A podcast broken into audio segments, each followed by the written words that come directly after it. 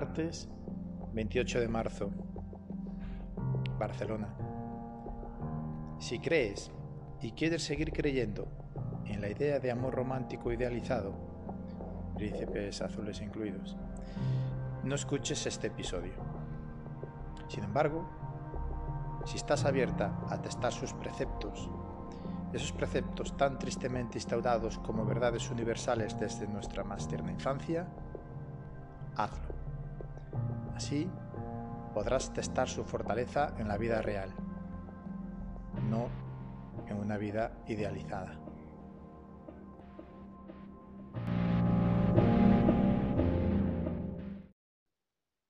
Ayer por la tarde quedé con María.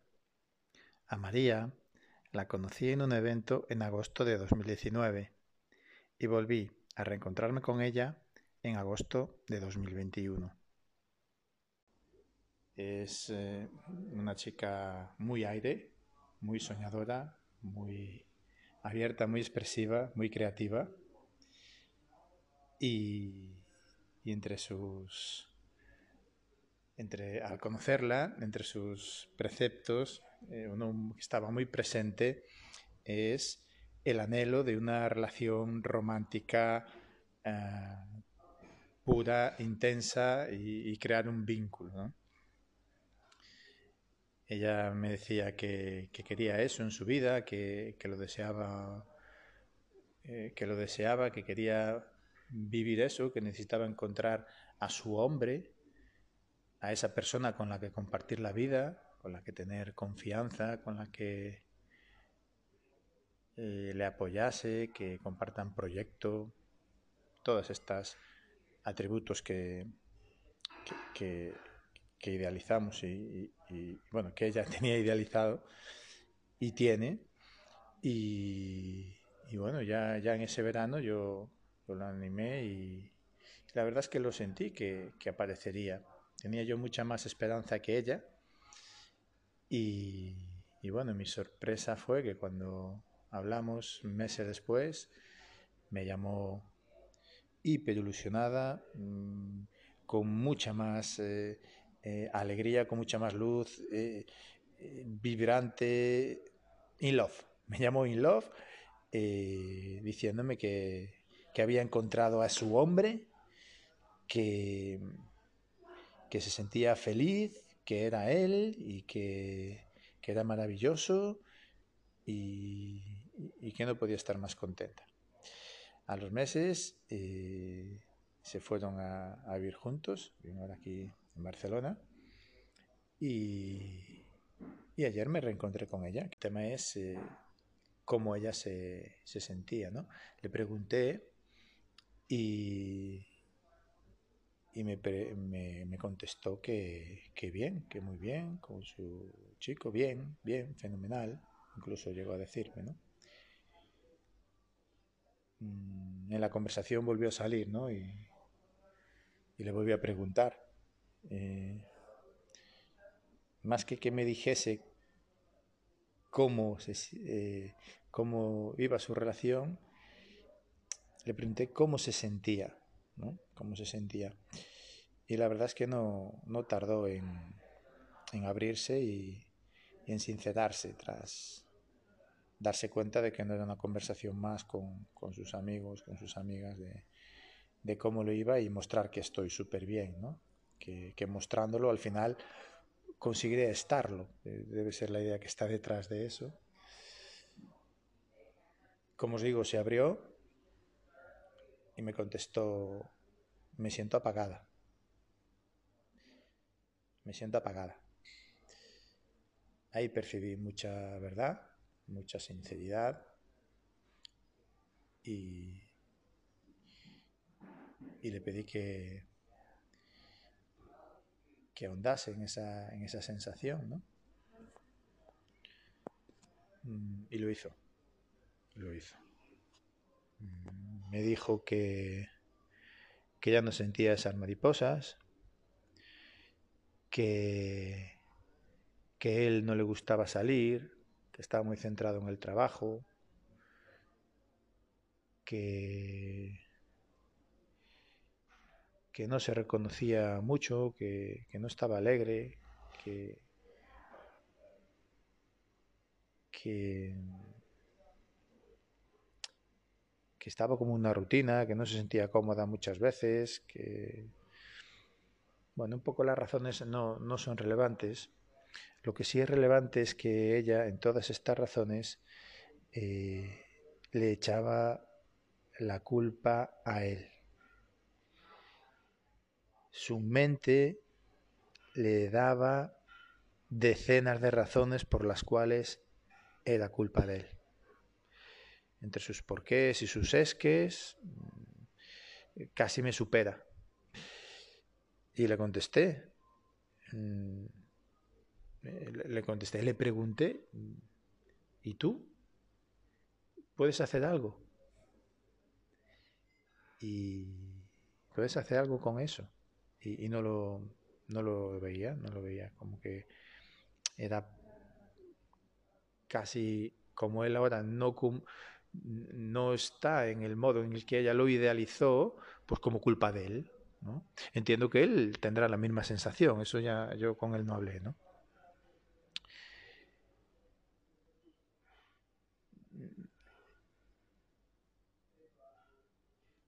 Concluimos que no era culpa todo de él, que ella tenía más parte de responsabilidad en, la relación de la que se estaba eh, otorgando.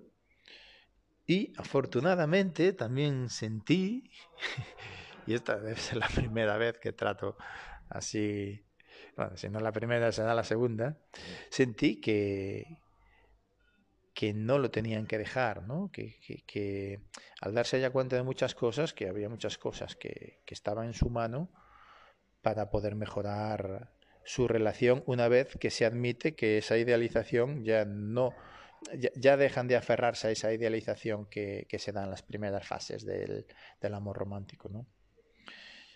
Eh, le animé a ello y, y le animé sobre todo mm, eh, incorporando dos ingredientes en, en su relación. Dos ingredientes que están bajo su control. Uno, la comunicación.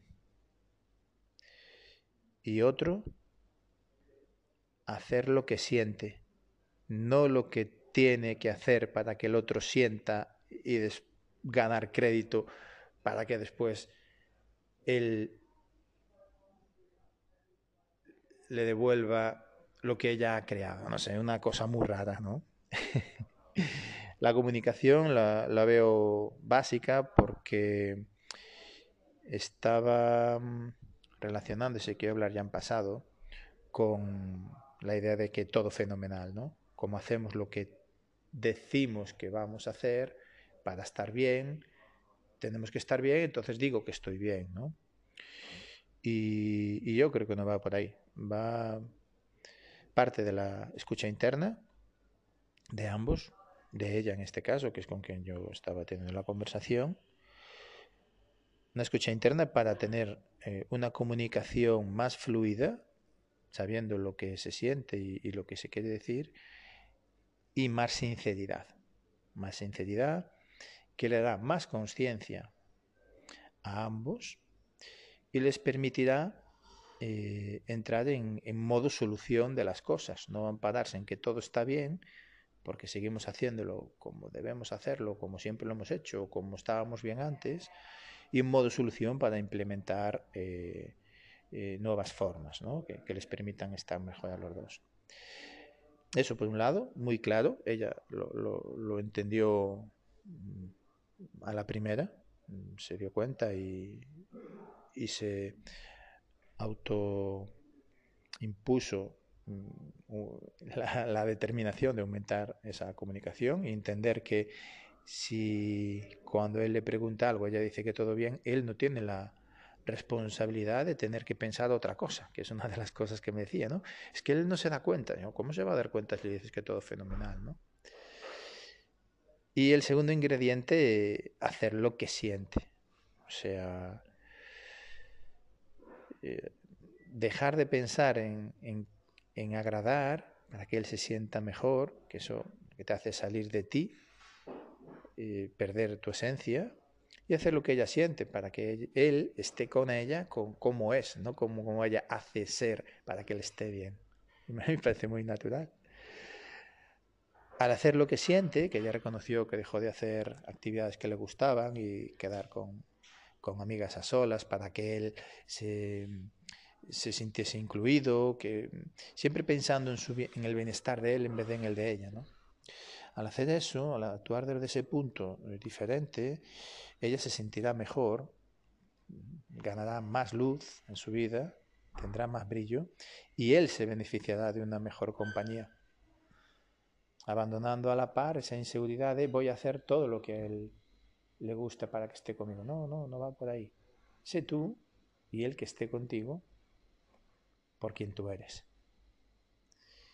Es eh, cambiar el círculo, ¿no?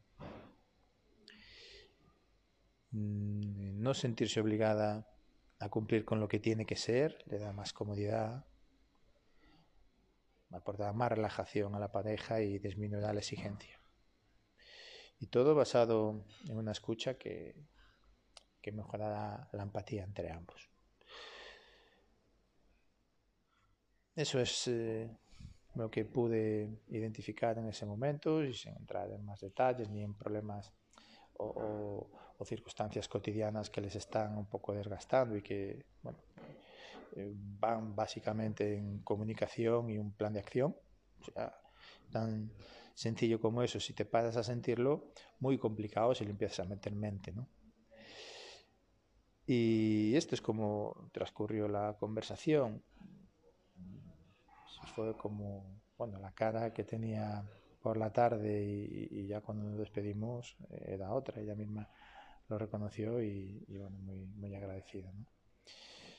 Le pedí permiso para poder compartir esto con vosotros y, aquí lo tenéis gracias a su generosidad, porque ella también quiere ayudar a otras personitas a, darse cuenta. ¿no? Sin entrar en un análisis más profundo, de, de, la idea del amor romántico, que como os he dicho ya, se tratará en un episodio específico que se llamará La gran mentira, desmontando el amor romántico, eh, sin entrar ahí. Eh, simplemente entender que está inconscientemente anclada en esa idea de que las sensaciones salen de la mente y de la acción que establece el amor romántico, ¿no? Desde una idealización eh, diosista, casi diosista del otro, ¿no? Sería algo, así, un mecanismo como nos atraemos, nos elegimos, queremos que esto persista, esta sensación tan bonita, ¿no? Esta nos aferramos a ello. Entonces actuamos para tener al otro contento y para que Él también eh, siga teniéndonos a nosotros contentos y así como que ganamos crédito, ¿no? Eso después deriva en más exigencia, en expectativas, en me lo merezco y inconformismo al final si, si no se da naturalmente, ¿no? Yo te invitaría a que te grabes este mantra, que es muy importante y que te cambiará la vida. Las sensaciones, las emociones no son voluntarias, no dependen de lo que tú decides desde la mente. Es un mecanismo biológico de supervivencia, nada más. Esto funciona. No, no, no funciona de otra manera. Las sensaciones no son voluntarias. Punto son involuntarias. Este es el mecanismo. Para testar la certeza, la conexión, la, biología entre dos personas. ¿no? Una vez que, que asumes esto, que dejas de pensar que queriendo tener ciertas sensaciones vas a generarlas, primero te vas a sacar mucha presión, porque no hay que hacer nada, solo sentirse, y segundo, vas a entender las relaciones desde otro punto de vista. No, tienes que pasar ningún trabajo para mantenerla, simplemente escucharte y a ver cómo funciona. Y eso no quiere decir que tengas que estar eh, en relaciones superficiales o, con varias personas o que tengan que ser cortas. No, no, nada que ver. Simplemente que lo que hacen que esas relaciones se mantengan son las sensaciones en sí mismas, ¿no? ni compromisos, ni, ni la mente, ni, ni, proyectos, ni idealizaciones. ¿no? El mecanismo de tus relaciones cambiará si te escuchas primero y actúas en consecuencia. Es tan sencillo como eso. Grábate el mantra. Las sensaciones no son voluntarias.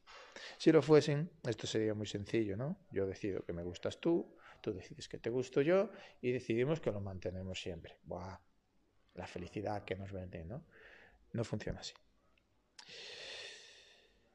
De este sencillo proceso erróneo implícito en el amor romántico surge mucha frustración e insatisfacción. No te dejes atrapar por ello. Y si lo estás, ábrete al cambio. Ábrete a escucharte y a relacionarte con las personas en coherencia a tus sensaciones. Tus sensaciones con cada persona, con cada persona que es única como tú. Y en consecuencia saldrá una relación única con cada persona. Espero que, que este capítulo, estas reflexiones, esta experiencia con Barna eh, te ayuden como la han ayudado a ella a desmontar un poco su idealización y, y, al paso de meterle conciencia y, y, vivir la relación que realmente tienen. ¿no? A partir de ahí, abandonar la idea de que debe de ser él y también la idea de que, ah, vaya, no es él, lo dejo porque el mío debe estar por otro lado y tengo que buscarlo, no voy a perder tiempo aquí. y, que te sirva para estar un poco, sentirte un poco mejor, entender la vida, que es eh, a lo que aquí hemos venido, a lo que aquí estamos y a lo que dedico este tiempecillo. Y sobre todo a escucharte y a ganar conciencia. ¿no?